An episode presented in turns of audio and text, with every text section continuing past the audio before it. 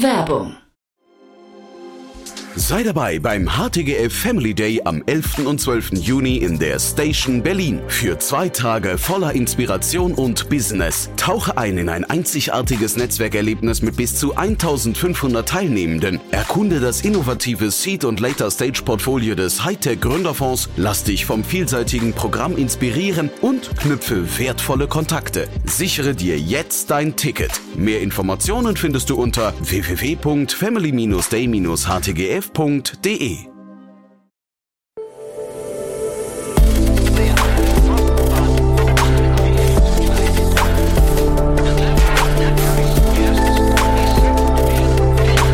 Startup Insider Daily. Investments und Exits. Herzlich willkommen zu Startup Insider Daily. Mein Name ist Jan Thomas und das hier ist unser morgendliches Format Investments und Exits. Ihr kennt ja schon, wir begrüßen hier jeden Morgen die wichtigsten Investorinnen und Investoren aus Deutschland, Österreich und der Schweiz. Ja, und ich kann sogar sagen, und aus Holland, denn zumindest heute Philipp Klitzing, Partner von Peak, ist hier. Eigentlich stammt Peak aus Holland, aber Philipp sitzt natürlich in Berlin oder ist zumindest aus Deutschland. Wir hatten ein richtig cooles Gespräch, muss ich sagen. Und es soll noch mal einer sagen, in der Nische liegt keine Schönheit, denn wir haben über ein Thema gesprochen, das ich überhaupt nicht auf dem Schirm hatte, beziehungsweise auch lange gebraucht habe, um mich da reinzudenken. Aber es ist wirklich ganz abgefahren mit vielen Facetten, wie gesagt, die ich nicht so kannte. Alles weiter aber jetzt von Philipp Klitzing, Partner von Peak. Startup Insider Daily. Investments und Exits. Super, ja, ich freue mich. Philipp Klitzing ist hier, Partner von Peak. Hallo Philipp. Hallo Jan. Ja, cool, dass wir da sprechen. Ist ja schon, ich glaube, zwei Monate her, dass wir gesprochen haben. Vielleicht, ich glaube, für die, die ich noch nicht kennen, du warst ja noch nicht so oft hier, stell dich doch mal vor, bitte. Ja, äh, sehr gerne. Ähm, erstmal vielen Dank für die Einladung. Äh, freue mich sehr, wieder hier sein zu dürfen. Mhm. Genau, ich bin der, ich bin äh, Partner bei Peak. Peak ist ein europäischer VC mit Büros in Berlin, Amsterdam und Stockholm. Wir investieren seit 2008 in, äh, im Dachbereich Benelux und Nordics und fokussieren uns auf äh, Pre-Seed bis Series A und investieren in alles, was mit Software zu tun hat, also Schwerpunkt SaaS-Geschäftsmodelle und Marktplätze. Und äh, mein Fokus ist äh, vor allem B2B, aber andere Teams schauen sich auch B2C an. Und wir investieren ab einer halben Million bis zu vier Millionen Euro. Äh, genau. Und mhm. äh, vielleicht als letzter Punkt, unsere Einzigartigkeit ist, ähm, glaube ich, unsere Gründer-DNA. 80 bis 90 Prozent unserer Investoren sind Unternehmerinnen und Unternehmer. Und äh, genau, das heißt, wir, wir helfen sozusagen mit unserem Netzwerk, ähm, Hürden zu antizipieren, auf die Gründerinnen und Gründer immer wieder stoßen. Mhm. Du, bevor wir jetzt ins Thema reingehen von heute, also du hast gerade Marktplätze gesagt, äh, vielleicht magst du mal ein, zwei Sätze sagen, warum findest du Markt oder ihr Marktplätze so faszinierend? Marktplätze sind faszinierend, weil ähm, es handelt sich im Endeffekt nicht nur um eine Art von, ähm, von äh, Kunden, sondern du hast die Supply und Demand, also du hast, du hast Kunden, die etwas bringen und Kunden, die etwas äh, kaufen. Also man hat dieses Dynamische. Äh, das macht Marktplätze extrem interessant. Und vom Businessmodell ist es so, dass äh, genau diese beiden Seiten dein Businessmodell vorantreiben. Also ein Marktplatz kann von alleine sich entwickeln durch Netzwerkeffekte und ähm, deshalb ist es auch ein sehr, sehr interessantes, es ist keine Einbahnstraße, wenn man einen Marktplatz verkauft. Ja, cool. Du, und das Thema von heute, ähm, sehr abgefahrenes Thema, muss ich sagen. Ich habe äh, länger gebraucht, um zu verstehen, worum es genau geht. Ja, finde ich, finde ich cool, was du da ausgesucht hast. Steigen wir mal ein, würde ich sagen, oder? Ja, sehr gerne. Ähm, es gibt auch einen Grund, weshalb ich diesen Deal ausgesucht habe. Ähm, und zwar Frenetic ist ein Startup aus Madrid. Ähm, sie haben gerade 11,2 Millionen eingesammelt. Ähm, Im Lead war Kibo Ventures aus Madrid und die bestehenden Investoren, die kennen wir auch zum Teil. John Capital aus Berlin. Mhm 42 Cap aus München ähm, und dann noch ein paar andere. Und der Grund, weshalb ich diesen Deal ausgesucht habe, ist, dass es ähm, wie bei der letzten Folge, die wir aufgenommen haben, es handelt sich hier um ein Deal, der jetzt nicht sonderlich sexy klingt, aber wir haben, sagen wir, also wir Laien haben tagtäglich mit einer solchen Firma zu tun und deshalb dachte ich, hey, ähm, es handelt sich jetzt nicht um ein um, um ein Thema, das wir alle kennen, sondern äh, wir wir könnten eigentlich da tiefer einsteigen, ähm, weil es echt einzigartig ist. Ja, bevor wir einsteigen, du äh, vielleicht nochmal ganz kurz zu den Investoren, weil du gerade ähm, sagst, ihr, ihr mhm. kennt die auch.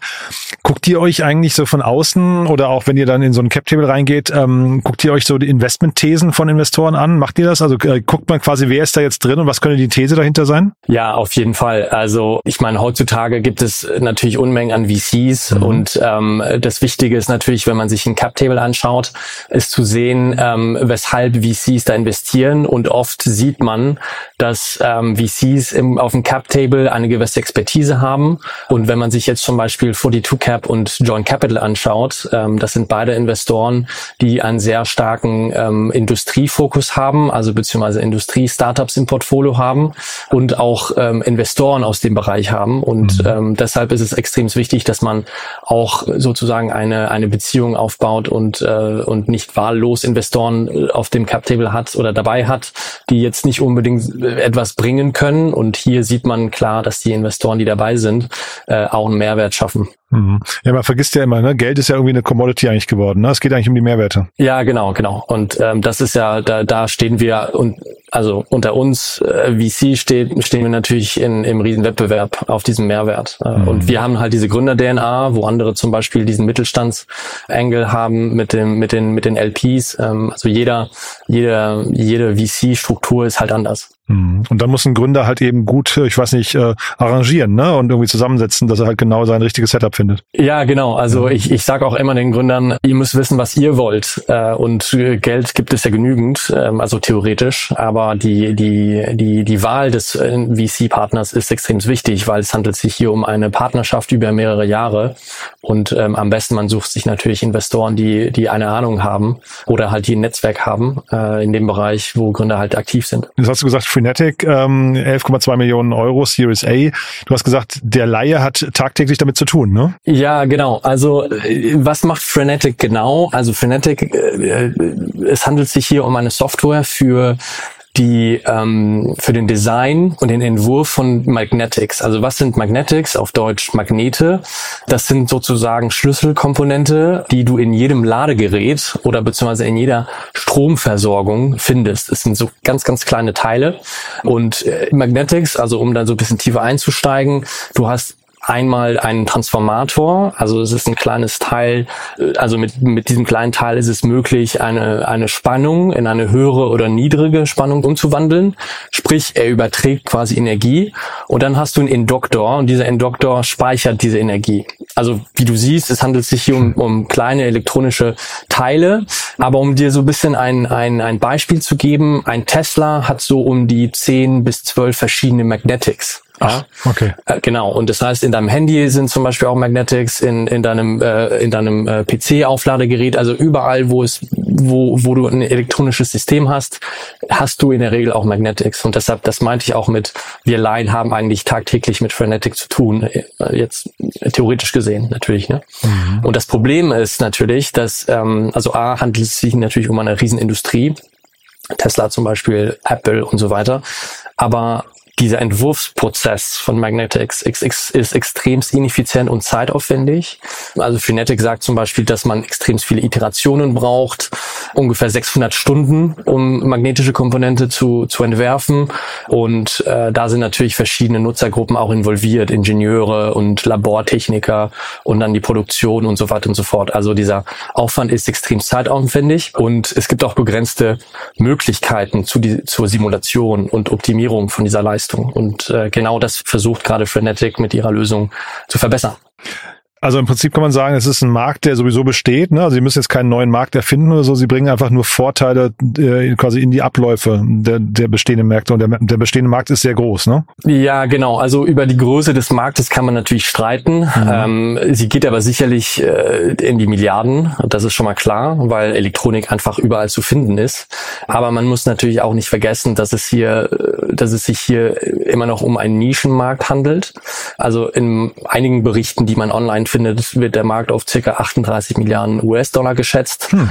Aber natürlich, ich meine, der Markt ist natürlich so aufgestellt, dass hauptsächlich, sagen wir mal, die USA, Asien und Deutschland, UK und vielleicht bis in Frankreich. Aber sicher ist, äh, dass diese Nachfrage nach Magneten, äh, nach Magnetics in dieser Industrie und in der Elektronikbranche auf jeden Fall steigen wird. Das mhm. Interessante daran ähm, ist, dass es irgendwie auch gesetzliche Bestimmungen jetzt also mittlerweile gibt, die diese Nachfrage auch, ähm, sagen wir mal, pushen werden. Ähm, also so wie Frenetic gerade anfängt, ist US und Dach. Es ist definitiv ein sehr, sehr guter Start ähm, und deshalb wollen die auch mit dieser neuen Runde, soweit ich weiß, ein Büro in Kalifornien aufmachen. Hm, hab ich gelesen, genau. Ja. Mhm. ja. Ja, Sie haben sehr viele Sachen announced, finde ich, in der Pressemeldung. Ne? Sie haben irgendwie jetzt zum einen die Runde announced, dann haben Sie auch sehr viele Personalien jetzt noch dazu ähm, äh, untergebracht. Ne? Neuer CFO, neuer CTO, ich glaube auch neuer CPO, wenn ich es richtig in Erinnerung habe. Und dann irgendwie jetzt nochmal, dass Sie neue Produkte vorstellen werden auf der CES und das Büro im Silicon Valley eröffnen. Also sehr viel auf einmal. Ne? Ja.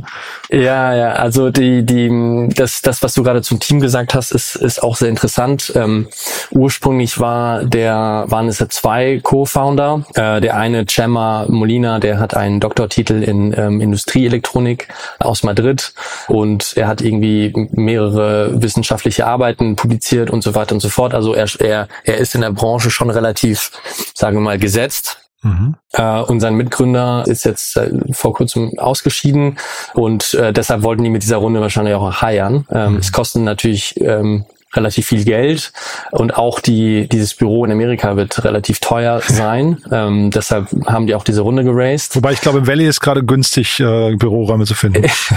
das kann gut sein, genau. Aber der, der, der, der Vertrieb wird wahrscheinlich extrem teuer sein. Das stimmt. Das, das Interessante, glaube ich, an, an Frenetic ist, dass sie mit ihrem Businessmodell relativ große Kunden schon erworben haben. Also es handelt sich hier eigentlich um eine typische SaaS-Plattform. Ja, mhm. also es ist eigentlich eigentlich eine Web-App. Ja, es ist eigentlich relativ simpel. Was dahinter steckt, ist einfach so ein Simulationsalgorithmus, mit dem du dein Design ähm, äh, schneller entwerfen kannst. Ja, und dafür zahlen Unternehmen bis zu 50.000 Euro im Jahr mhm. für eine einzige Lizenz. Ja, also es ist schon ziemlich krass. Auf der anderen Seite kann man natürlich sagen, okay, aber wie viele Lizenzen braucht man eigentlich pro Unternehmen? Ja, mhm. und äh, und ähm, deshalb haben sie sich äh, zusätzlich auch noch so eine Art Design as a Service äh, eingebaut. Das haben die eigentlich ursprünglich gemacht. Ähm, das heißt, dass du einfach deine Anforderungen über die Software dann schickst, dann erstellt Fnatic das Design ähm, und dann bekommst du dieses Design in der Form eines Berichtes. Ja? Mhm. Und beide Systeme, also beide Businessmodelle haben relativ hohe Margen, was super, super interessant ist.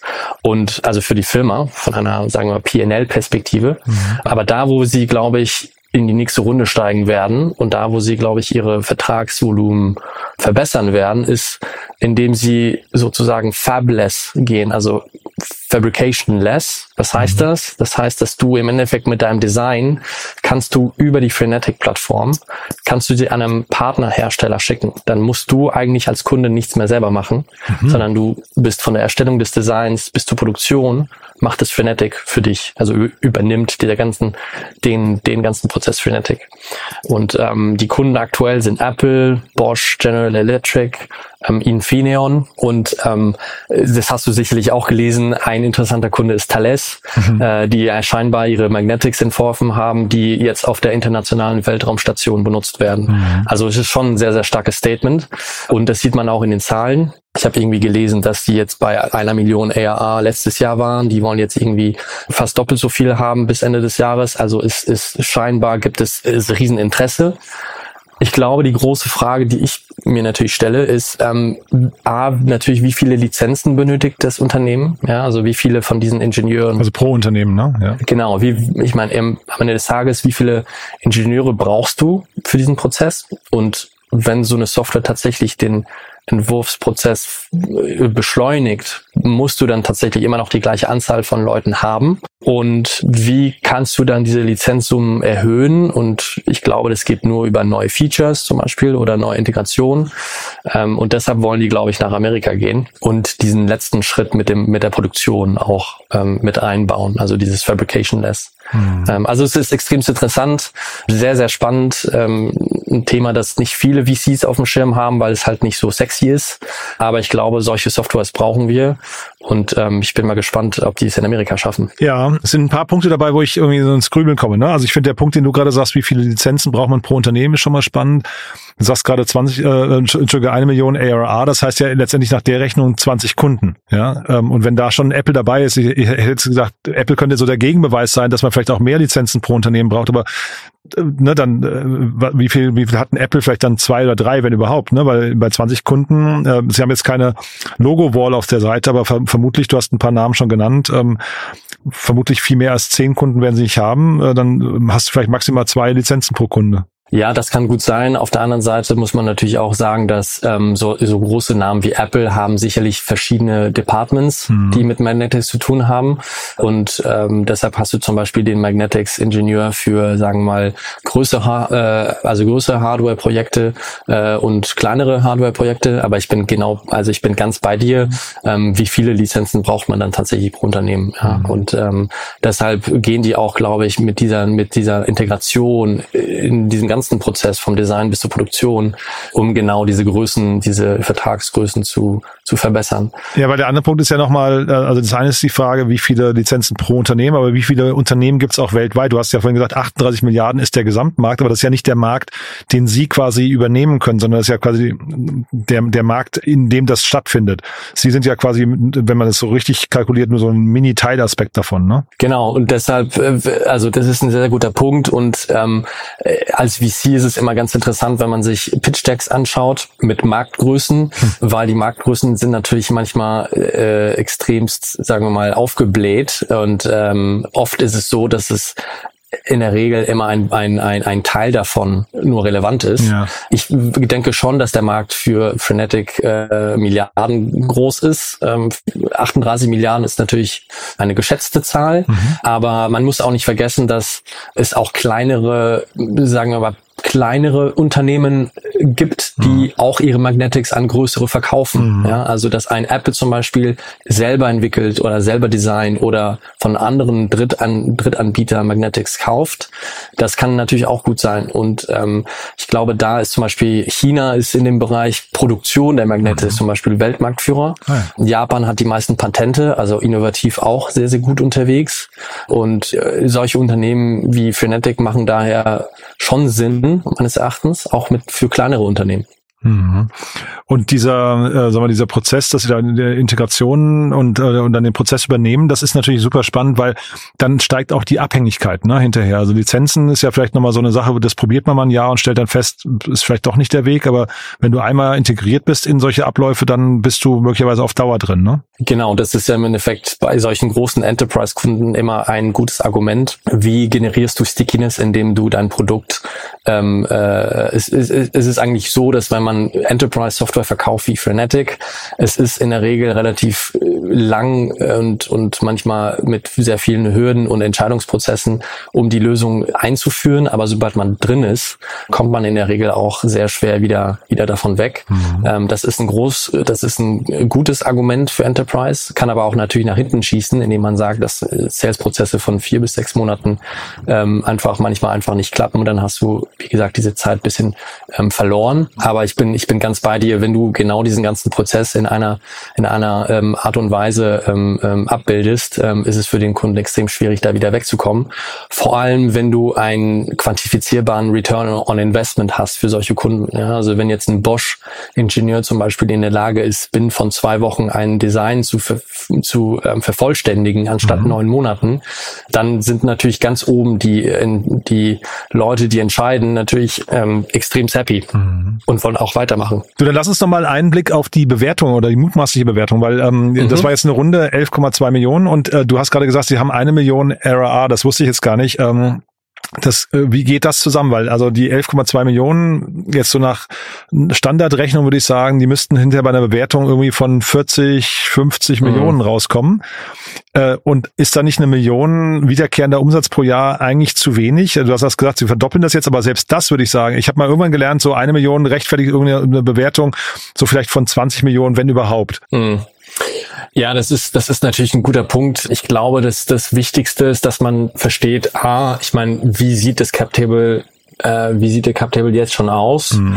Du möchtest ja auch nicht zu viel diluten, wenn, sagen wir mal, die, die, die Firma in der nächsten Runde nochmal noch mal Geld einsammelt. Mhm. Und dann, ja, mit dem, mit dem, mit den ARA-Zahlen, man kann es immer so sehen, äh, dass man irgendwie ein ARA-Multiple nimmt, ja, dass man die Bewertung auf die, auf den Umsatz basiert.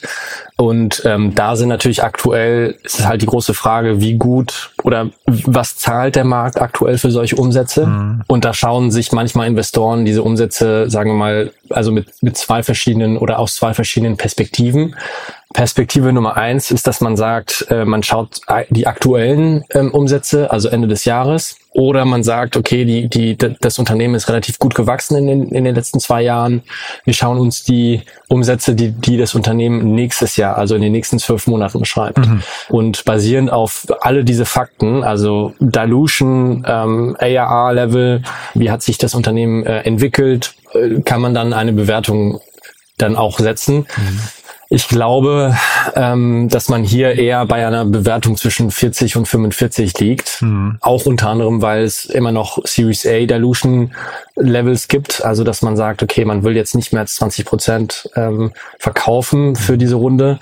Und ich weiß natürlich nicht, wie viel sie planen, nächstes Jahr äh, für Umsätze zu schreiben. Aber ich glaube, wir sind hier in der Regel zwischen 40 und 45. Aber vielleicht irre ich mich auch. Mhm. Ich war ja nicht in den äh, Verhandlungen drin. Nee, nee, das war jetzt auch nur so von außen, so die typischen ja. Marktdaten sich mal angeguckt angeguckt. Ne? Und würdest du vom Thema her sagen, äh, weil Series A, also generell so spätere Runden, ne? ich, Early Stage gerade, das weißt du wahrscheinlich besser als ich, aber äh, hat sich, glaube ich, nicht viel geändert gegenüber äh, den, sagen wir, der Hype-Phase, aber Series A und vor allem dann hinten raus Series B und so weiter tun sich gerade ein bisschen schwerer. Ist das jetzt hier vom Thema eins, wo du sagst, gerade weil die in der Nische sind, wenn man das als Nische bezeichnen darf, ähm, tun die sich dann leichter, Geld einzusammeln oder ist es dann noch schwerer? Das ist eine exzellente Frage. Ähm, ich habe, glaube ich, keine richtige Antwort. Nur was ich nur weiß, ist, dass das Unternehmen äh, ich meine, die, die, die Nische ist interessant, sobald der Markt interessant, der Markt groß genug ist und der Kunde natürlich äh, quantifizierbare Return on Investment gibt. Also sprich, dass man eine Lösung hat, wo der Kunde nicht sagt, hey, finde ich, finde ich ganz witzig, das kaufe ich jetzt. Ja. Mhm. Wieso sage ich das? Es, es haben ein paar Studien in letzter Zeit auch gezeigt, dass Unternehmen eigentlich auch Budgets streichen für Softwarelösungen, die nicht ähm, extremst, ähm, sagen wir mal, wichtig sind für deren tagtäglichen Business. Ja, und ähm, wenn ich mir jetzt die Zahlen von Frenetic anschaue oder zumindest die die das Produkt, kann ich mir schon denken, dass äh, Unternehmen so eine Lösung tatsächlich brauchen. Ja, und sobald ein Unternehmen tatsächlich in der aktuellen Krise so eine Software braucht, dann sind auch Unternehmen happy, ähm, dafür zu zahlen. Und ich glaube, das war das, das, das, das Argument. Und dann kann ich mir auch denken, dass Frenetic relativ effizient sich entwickelt hat. Also sprich, dass sie jetzt nicht so sonderlich viel ähm, Cash Burn hatten. Mhm. Unter anderem natürlich, weil auch die Firma in Madrid sitzt. Da sind natürlich die Gehälter ein bisschen, bisschen, bisschen niedriger als in, als in Berlin, Paris oder London. Ähm, also das ist so eine Kombination noch einmal zwischen, sagen wir mal, wie wichtig ist diese Software für den Kunden und ähm, wie gut hat das Unternehmen bis jetzt mit dem Geld, sagen wir mal, sich entwickelt. Ja? Und ähm, ich glaube, ich glaube, die die Efficiency Rate von von Fnatic ist im Vergleich zu anderen Series A Unternehmen schon vielleicht ein bisschen besser. Ähm, aber vielleicht irre ich mich nochmal her. Mhm. Das muss so sein, weil sie haben ja, ähm, sag mal, die haben Geld eingesammelt 2021, ähm, damals fünf Millionen und die gibt schon seit 2018. Das heißt, sie haben schon gelernt, mit we wenig Geld sehr weit zu kommen, ne? merkt man schon. Also genau, nah am Cashflow irgendwie. Ne? Genau, das ist auch, das ist auch, auch, auch das, was, was ich, was ich ähm, ahne, ja. Ja. Nee, wirklich, wirklich sehr spannend. Ähm, ich bin sehr gespannt, wie es da weitergeht. Also muss ich ganz ehrlich sagen, ich kenne den, den Markt zu wenig, finde es aber äh, irgendwie ein hochinteressantes Thema. Weil es, also der Janis Fett gestern von HV Capital hatte mhm. auch was ähnliches erwähnt. Der hatte gesagt, man hatte jetzt gerade so die, das Gefühl, dass die Großunternehmen eher auf Kostenreduktion geachtet haben als auf Umsatz Maximierung oder Effizienzmaximierung und dann eben, wie du es gerade gesagt hast, sehr viel weggestrichen haben, was einfach nicht zwangsläufig sein muss. Ne? Genau, genau, genau, genau. Und ich glaube, hier hier gibt es auch so eine Art geopolitisches ähm, Interesse auch mhm. äh, für Fnatic und das finde ich auch ganz cool.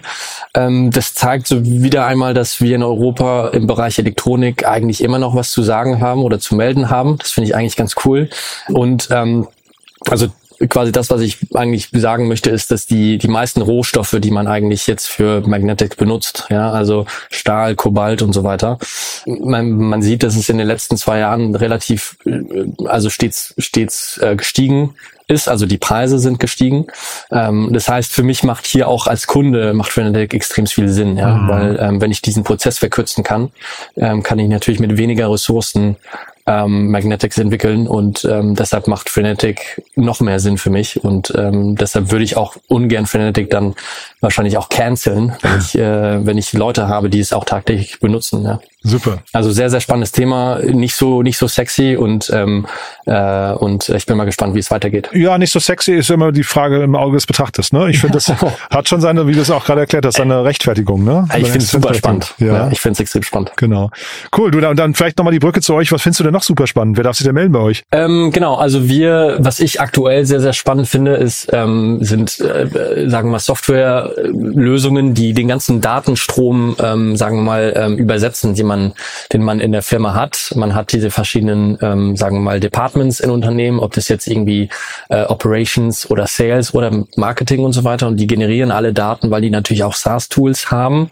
Äh, und das Problem ist aber, die Koordination von diesen Daten sind halt nicht ideal aktuell. Also man macht, glaube ich, nur mit 20 Prozent der Daten etwas.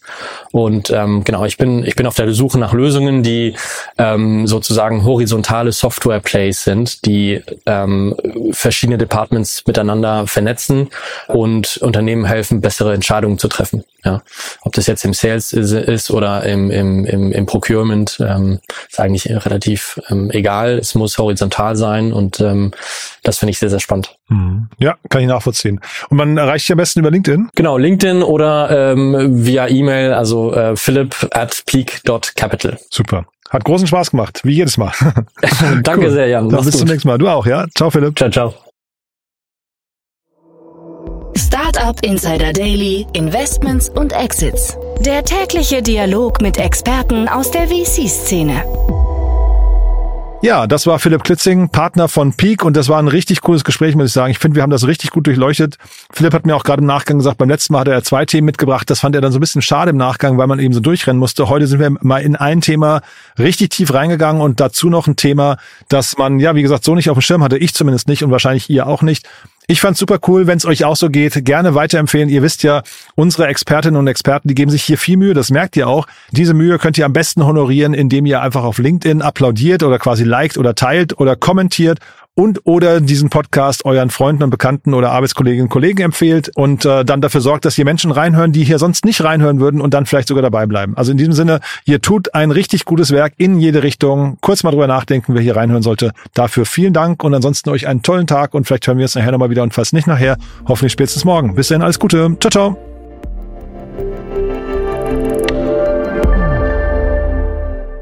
Diese Sendung wurde präsentiert von Fincredible. Onboarding made easy mit Open Banking. Mehr Infos unter www.fincredible.io.